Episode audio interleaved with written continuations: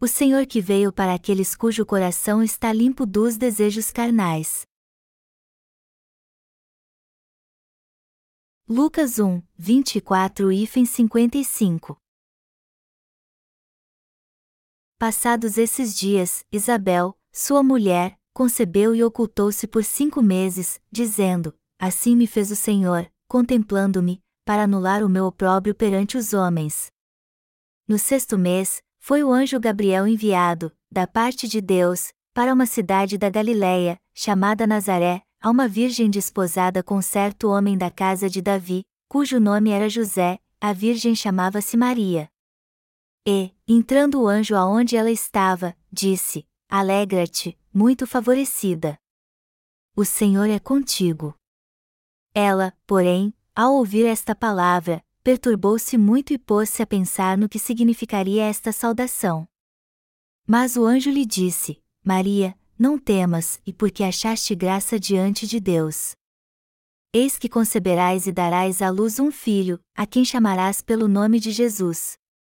Este será grande e será chamado Filho do Altíssimo, e Deus, o Senhor, lhe dará o trono de Davi, seu pai, ele reinará para sempre sobre a casa de Jacó, e o seu reinado não terá fim. Então, disse Maria ao anjo: Como será isto, pois não tenho relação com homem algum? Respondeu-lhe o anjo: Descerá sobre ti o Espírito Santo, e o poder do Altíssimo te envolverá com a sua sombra, e por isso, também o ente santo que há de nascer será chamado Filho de Deus. E Isabel, tua parenta, igualmente concebeu um filho na sua velhice, sendo este já o sexto mês para aquela que diziam ser estéril, porque para Deus não haverá impossíveis em todas as suas promessas. Então, disse Maria: Aqui está a serva do Senhor, que se cumpra em mim conforme a tua palavra. E o anjo se ausentou dela. Naqueles dias, dispondo-se Maria, foi apressadamente à região montanhosa, a uma cidade de Judá, entrou na casa de Zacarias e saudou Isabel. Ouvindo esta saudação de Maria, a criança lhe estremeceu no ventre, então, Isabel ficou possuída do Espírito Santo. E exclamou em alta voz: Bendita és tu entre as mulheres, e bendito o fruto do teu ventre. E de onde me provém que me venha visitar a mãe do meu Senhor? Pois, logo que me chegou aos ouvidos a voz da tua saudação, a criança estremeceu de alegria dentro de mim. Bem-aventurada a que creu, porque serão cumpridas as palavras que lhe foram ditas da parte do Senhor. Então, disse Maria, a minha alma engrandece ao Senhor, e o meu espírito se alegrou em Deus, meu Salvador, porque contemplou na humildade da sua serva. Pois, desde agora, todas as gerações me considerarão bem-aventurada, porque o poderoso me fez grandes coisas. Santo é o seu nome. A sua misericórdia vai de geração em geração sobre os que o temem. Agiu com o seu braço valorosamente, dispersou os que, no coração, alimentavam pensamentos soberbos. Derribou do seu trono os poderosos e exaltou os humildes. Encheu de bens os famintos e despediu vazios os ricos. Amparou a Israel, seu servo, a fim de lembrar-se da sua misericórdia a favor de Abraão e de sua descendência, para sempre, como prometera aos nossos pais. Temos que deixar os desejos da carne e adorar Jesus Cristo como nosso Salvador. Irmãos, só falta uma semana para o Natal. Nós passamos por muitas coisas este ano, mas somos gratos por Deus ter estado conosco ao longo dele e agora podermos comemorar o Natal cheios de alegria no coração. A Bíblia diz: Passados esses dias, Isabel, sua mulher, concebeu e ocultou-se por cinco meses, dizendo: Assim me fez o Senhor, contemplando-me, para anular o meu opróbrio perante os homens. Lucas 1, 24 e 25 Isabel era esposa de Zacarias, um sacerdote da ordem de Abias, um dos netos de Arão, sumo sacerdote. Isabel era idosa e já não podia mais ter filhos. Ela vivia muito triste porque nunca tinha conseguido ter filhos. E em sua nação, muito tempo atrás, as mulheres eram até expulsas de casa se não pudessem gerar filhos. Os israelitas pensavam que as mulheres que não podiam gerar filhos eram amaldiçoadas. Um dos sete motivos legais para se divorciar na sua nação era o fato de não poder gerar filhos, e as mulheres estéreis eram expulsas de casa por não poder cumprir bem sua função. Isabel não teve filhos até ficar idosa, mas depois teve uma criança segundo a vontade de Deus. Contudo, ela escondeu sua gravidez por cinco meses porque ficou com vergonha. Quando Isabel estava no sexto mês de gravidez, o anjo Gabriel apareceu a Maria, noiva de José, e lhe disse: Alegra-te, muito favorecida. O Senhor é contigo. Ao ouvir isso, a Virgem Maria ficou turbada, pois não sabia do que se tratava. Lucas 1, 30 e 34 diz: Mas o anjo lhe disse: Maria, não temas, porque achaste graça diante de Deus. Eis que conceberás e darás à luz um filho, a quem chamarás pelo nome de Jesus. Este será grande e será chamado Filho do Altíssimo, e Deus, o Senhor, lhe dará o trono de Davi, seu pai, ele reinará para sempre sobre a casa de Jacó, e o seu reinado não terá fim. Então, disse Maria ao anjo: Como será isto, pois não tenho relação com homem algum? O anjo apareceu a Maria e entregou a mensagem de Deus. Ela então ficou surpresa quando ele disse: Não temas, e porque achaste graça diante de Deus. Eis que conceberás e darás à luz um filho, a quem chamarás pelo nome de Jesus. Este será grande e será chamado Filho do Altíssimo, e Deus, o Senhor, lhe dará o trono de Davi, seu pai, ele reinará para sempre sobre a casa de Jacó, e o seu reinado não terá fim. Lucas 1, 30 e fim 33. Ela ficou muito turbada com isso e disse: Eu ainda não me casei, como posso ter um filho então? Mas o anjo lhe disse que ela seria envolvida pelo poder de Deus. E a Bíblia continua dizendo: E Isabel, tua parenta, igualmente concebeu um filho na sua velhice, sendo este já o sexto mês para aquela que diziam ser estéril, porque para Deus não haverá impossíveis em todas as suas promessas. Então, disse Maria: Aqui está a serva do Senhor, que se cumpra em mim conforme a tua palavra. E o anjo se ausentou dela. Lucas 1, 36 e fim 38. A princípio, Maria não acreditou quando o anjo lhe disse que ela teria um filho. Mas quando ele contou a ela sobre a gravidez de Isabel, para que ela entendesse tudo melhor, ela aceitou a palavra de Deus em seu coração. O anjo lhe disse: Isabel também não podia conceber, mas já está com seis meses de gravidez. Não há nada impossível na palavra de Deus. Você crê no que eu estou te dizendo? Maria disse então: Aqui está a serva do Senhor, que se cumpra em mim conforme a tua palavra. Ela então aceitou a palavra do Senhor dita pelo anjo e veio a conceber o menino Jesus. Se lermos o que aconteceu depois, veremos que Maria louvou a Deus. Esse texto diz que devemos rejeitar nossos pensamentos e preconceitos se quisermos aceitar Jesus de coração. Também diz que devemos deixar os desejos da carne se quisermos crer na palavra de Deus. O que teria acontecido se Maria tivesse uma ideia fixa de que seria impossível gerar um filho, como ela mesma disse? Como isso é possível, pois não conheci homem algum até hoje? Estas são ideias fixas do homem. Mas o anjo lhe disse: sua prima Isabel também não podia conceber. No entanto, a palavra de Deus veio a ela, e ela concebeu. Não há nada impossível para a palavra de Deus. Deus lhe disse que Jesus nasceria dela. Você vai deixar seus pensamentos e desejos humanos e aceitar essa palavra pela fé? Ou você não vai crer porque, em sua mente, isso é algo que jamais poderia acontecer? Melhor dizendo, o anjo perguntou: Você vai crer e aceitar essa palavra? Na verdade, o princípio pelo qual Maria concebeu Jesus e nós recebemos a remissão de pecados crendo no Evangelho da água e do Espírito é o mesmo. O fato de Maria ter aceitado as palavras do anjo e nós aceitarmos a palavra do Senhor, que diz que Jesus apagou todos os nossos pecados, é a mesma coisa. Amados irmãos, Nossos pensamentos e desejos são barreiras que nos impedem de aceitar a palavra de Deus. Se alguém pensar com sua mente carnal, é óbvio que uma mulher que nunca conheceu um homem não pode conceber. Por essa razão, se o coração de Maria estivesse cheio de pensamentos e desejos carnais, ela nunca poderia aceitar a palavra de Deus, a palavra abençoada que o anjo disse a ela. Mas Maria aceitou a palavra dizendo: Aqui está a serva do Senhor, que se cumpra em mim conforme a tua palavra. Ela esvaziou seu coração. E ao fazer isso, a obra de Deus foi revelada e cumprida através dela. Tudo acontece segundo a vontade de Deus quando nós deixamos nossos pensamentos e desejos carnais e, mesmo pensando de outro modo, cremos na palavra de Deus, pois ela é a palavra de Deus. Quando confessamos, eu creio que a palavra de Deus se cumprirá como está escrito, seu poder entra em nosso coração e fez a obra ali, assim como Jesus foi gerado no ventre de Maria.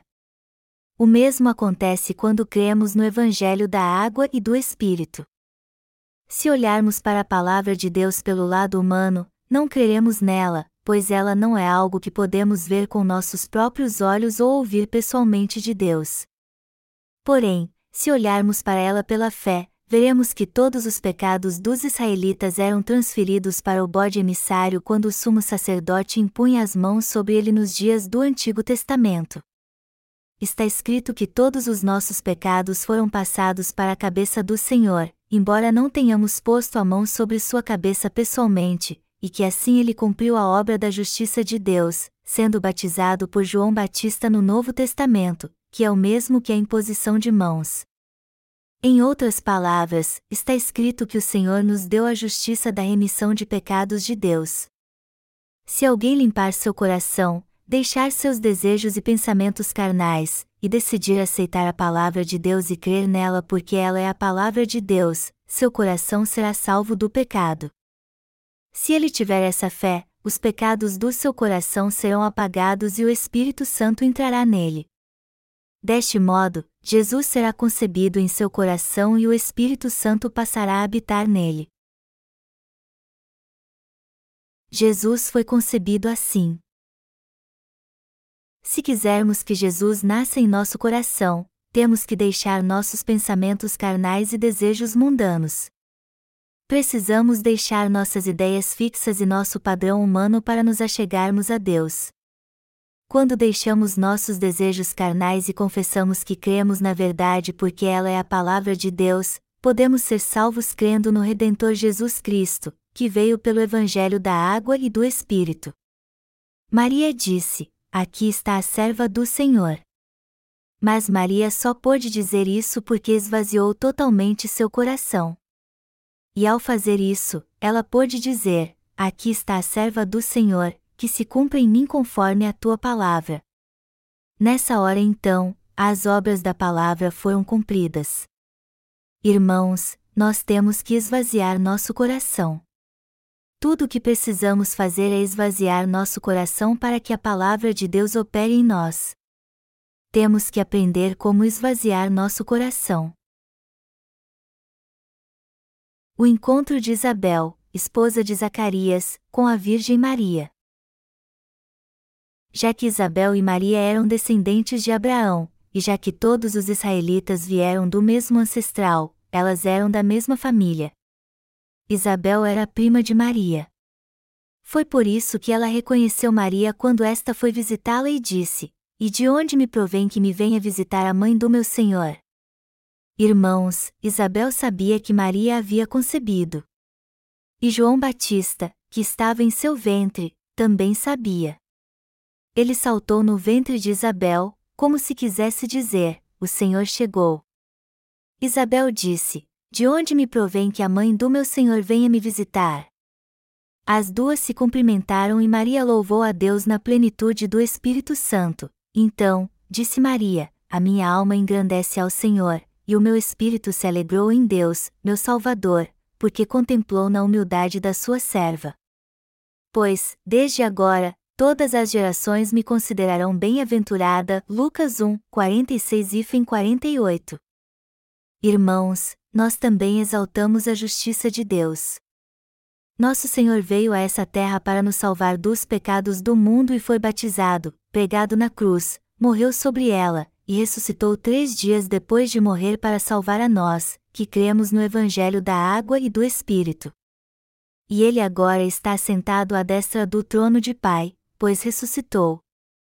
Nós exaltamos a justiça de Deus. Exaltamos o Senhor que deixou seu trono no céu, veio a essa terra, e aos 33 anos de vida salvou seres miseráveis como nós do pecado com o evangelho da água e do Espírito. Nossa alma louva ao Senhor porque ele nos tornou filhos de Deus, nos deu o reino eterno dos céus e fez de nós novas criaturas ao nos levar a nascer de novo, ao nos dar suas infinitas bênçãos. Nosso espírito louva ao Senhor. Se você e eu deixarmos os desejos do nosso coração e nossos pensamentos, nós sempre louvaremos o Senhor pela fé em Deus. Assim como Maria confessou sua fé em Deus e louvou ao Senhor em espírito, dizendo: A minha alma engrandece ao Senhor, e o meu espírito se alegrou em Deus, meu Salvador, porque contemplou na humildade da sua serva. Você e eu temos que esvaziar o coração e aceitar o Evangelho da água e do Espírito pela fé nós nos alegramos com a nossa salvação e cremos de coração que Jesus levou todos os nossos pecados ao ser batizado por João, que ele morreu na cruz por nós, ressuscitou dos mortos, apagou todos os nossos pecados e nos salvou. É com essa fé que podemos louvar e exaltar nosso Salvador, que não se importou com nossa miserabilidade. Nós éramos pessoas miseráveis nós éramos seres miseráveis. Deus disse que nós éramos piores do que a sujeira do mundo. E já que conhecemos a nós mesmos, temos que admitir que éramos de fato miseráveis. Nós, seres humanos, nascemos nessa terra, vivemos aqui 70 ou 80 anos, e depois morremos de velhice ou de alguma enfermidade. Em nossa existência miserável, ansiamos pela vida eterna, mas não conseguimos alcançá-la, desejamos não ficar doentes, mas acabamos adoecendo e morrendo, não queremos envelhecer, mas ficamos velhos, não desejamos a morte, mas acabamos morrendo. Nós éramos miseráveis, mas o Senhor não se importou com isso. Ao contrário, ele se importou conosco, que éramos miseráveis, e nos salvou. Ele se tornou nosso Salvador ao nos salvar, nos deu a vida eterna, o reino eterno dos céus e a bênção de nos tornarmos os filhos eternos de Deus, ele nos vestiu com o amor eterno de Cristo assim como vestiu sua humilde serva Maria com suas bênçãos. É por isso que nós o adoramos. Os desejos da carne surgem a todo tempo em nosso coração. Mas se os rejeitarmos, buscarmos o Senhor e estivermos diante dele, nós o louvaremos pela fé porque ele salvou seres miseráveis como nós de todos os seus pecados pela verdade do Evangelho da água e do Espírito. Nós temos que exaltar a justiça do Senhor.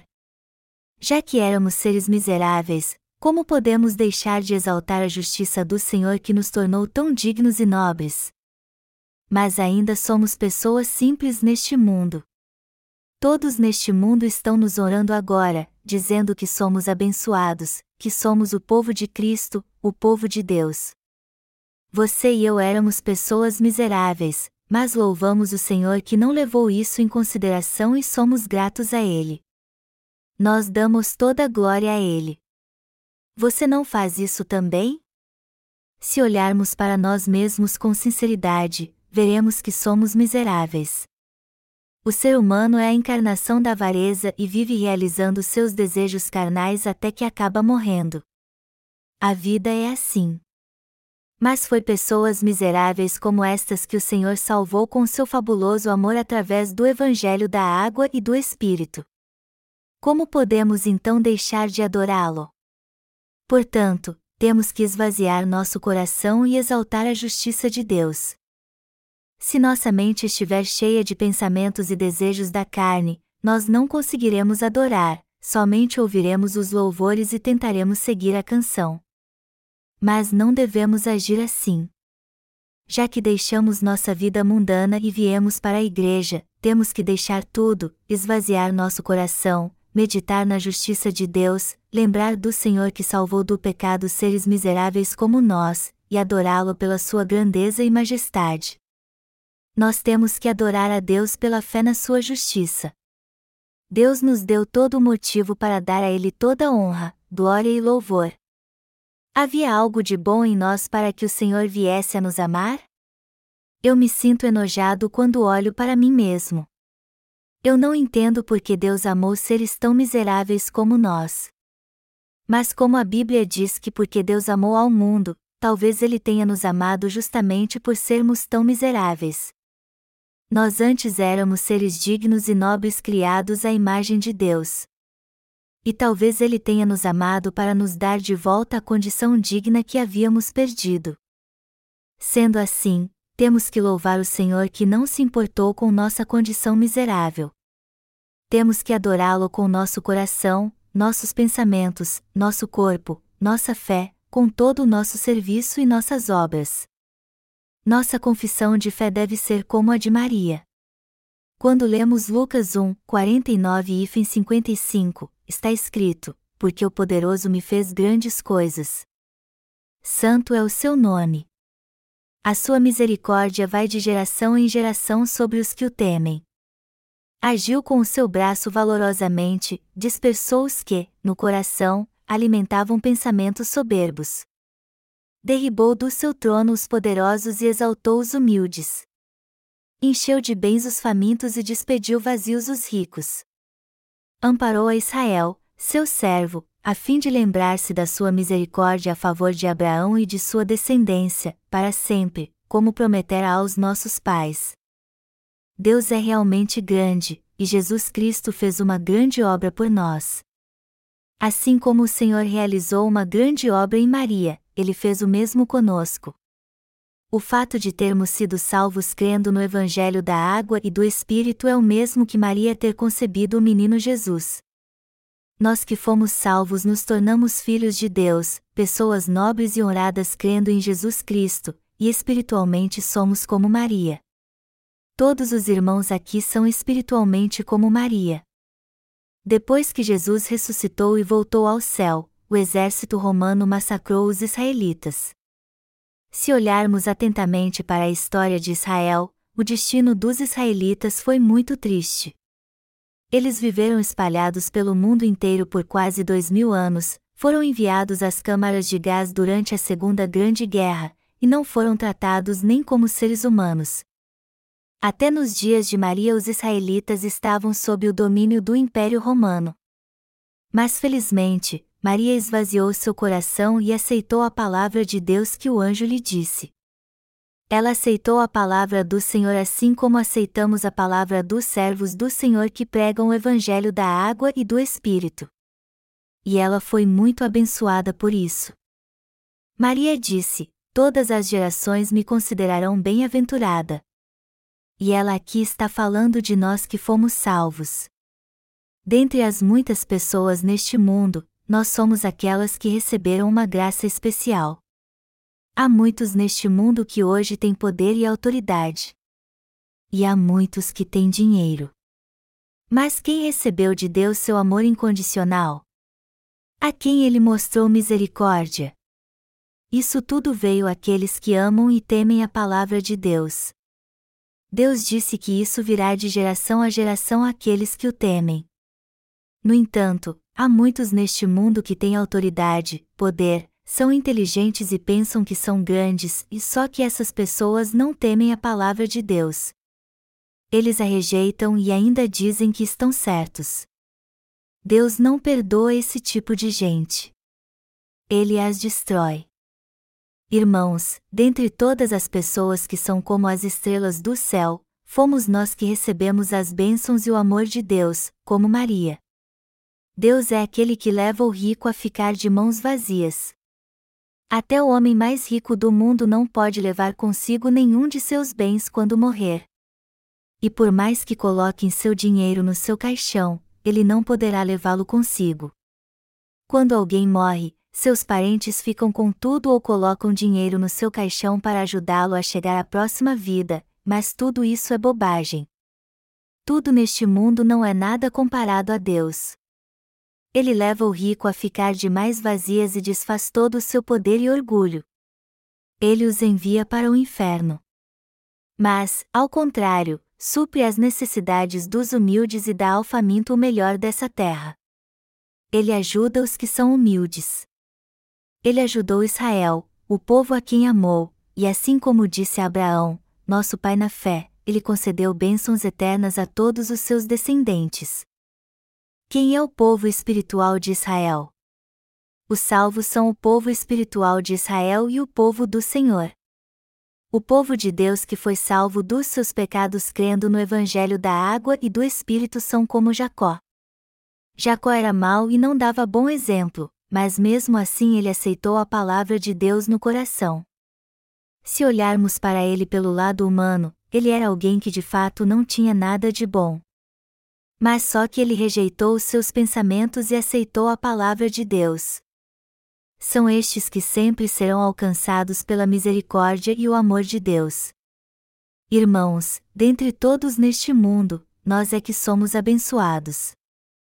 Irmãos, nós recebemos o amor e a misericórdia de Deus, como Maria eu e vocês recebemos o amor de Deus e suas maravilhosas bênçãos. Nós somos como Maria, que recebeu a bênção da salvação e a vida eterna. Nós recebemos as bênçãos de Deus em nosso corpo e em nosso espírito. Então, já que nós estamos celebrando o Natal, temos que dar graças ao Senhor que se importou com pessoas miseráveis como nós, e também continuar louvando a Deus em nossa mente e coração. E já que recebemos essas bênçãos, temos que louvar a Deus ainda mais neste Natal. Eu espero que vocês saibam o quanto devem ser gratos a Deus. O Senhor é alguém que de fato merece nossa gratidão. Portanto, temos que saber como dar graças a Ele de coração. Nós recebemos o amor e a salvação de Deus embora fossemos miseráveis. Nós recebemos bênçãos extraordinárias do Senhor. Então, somos um povo que, como Maria, damos graças assim, a minha alma engrandece ao Senhor, e o meu espírito se alegrou em Deus, meu Salvador. Porque contemplou na humildade da sua serva. Pois, desde agora, todas as gerações me considerarão bem-aventurada, porque o poderoso me fez grandes coisas. Santo é o seu nome. A sua misericórdia vai de geração em geração sobre os que o temem. Lucas 1, 46 e 50. Nós aceitamos a palavra de Deus no coração e tememos a Ele. Todos que foram salvos por Deus sabem como temê-lo.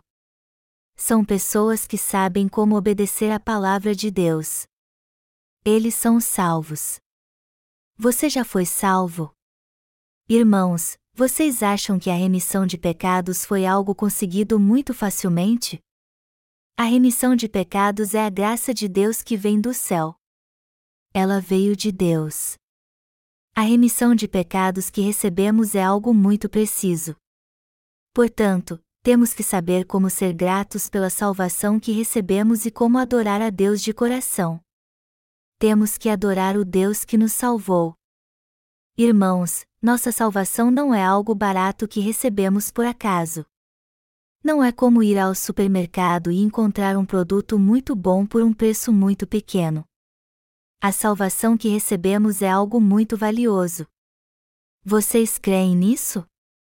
Eu jamais poderia negociar esta graça da salvação com a qual o Senhor me salvou com o evangelho da água e do Espírito, mesmo que alguém me oferecesse um milhão de dólares. O que eu quero dizer que é jamais negociarei esta salvação fabulosa que nos salvou de todos os nossos pecados com o evangelho da água e do Espírito, sem precisar nada deste mundo. Eu jamais negociaria esta salvação que eu recebi pelo evangelho da água e do Espírito, mesmo que alguém me oferecesse o cargo de presidente do meu país ou de secretário-geral da ONU. Esta salvação que recebemos é muito valiosa. Como poderíamos negociá-la? nem se nos oferecessem todo o universo em troca. Não podemos negociá-la. Vocês também precisam entender que receberam esta valiosa bênção. Irmãos, vocês têm que esvaziar seu coração e sua mente diante de Deus, exaltar Sua palavra cada vez mais, ser gratos e servir ao Senhor muito mais. Para viver com mais fé, Vocês precisam ser gratos ao Senhor pela sua justiça que lhes permite glorificar a Deus cada vez mais.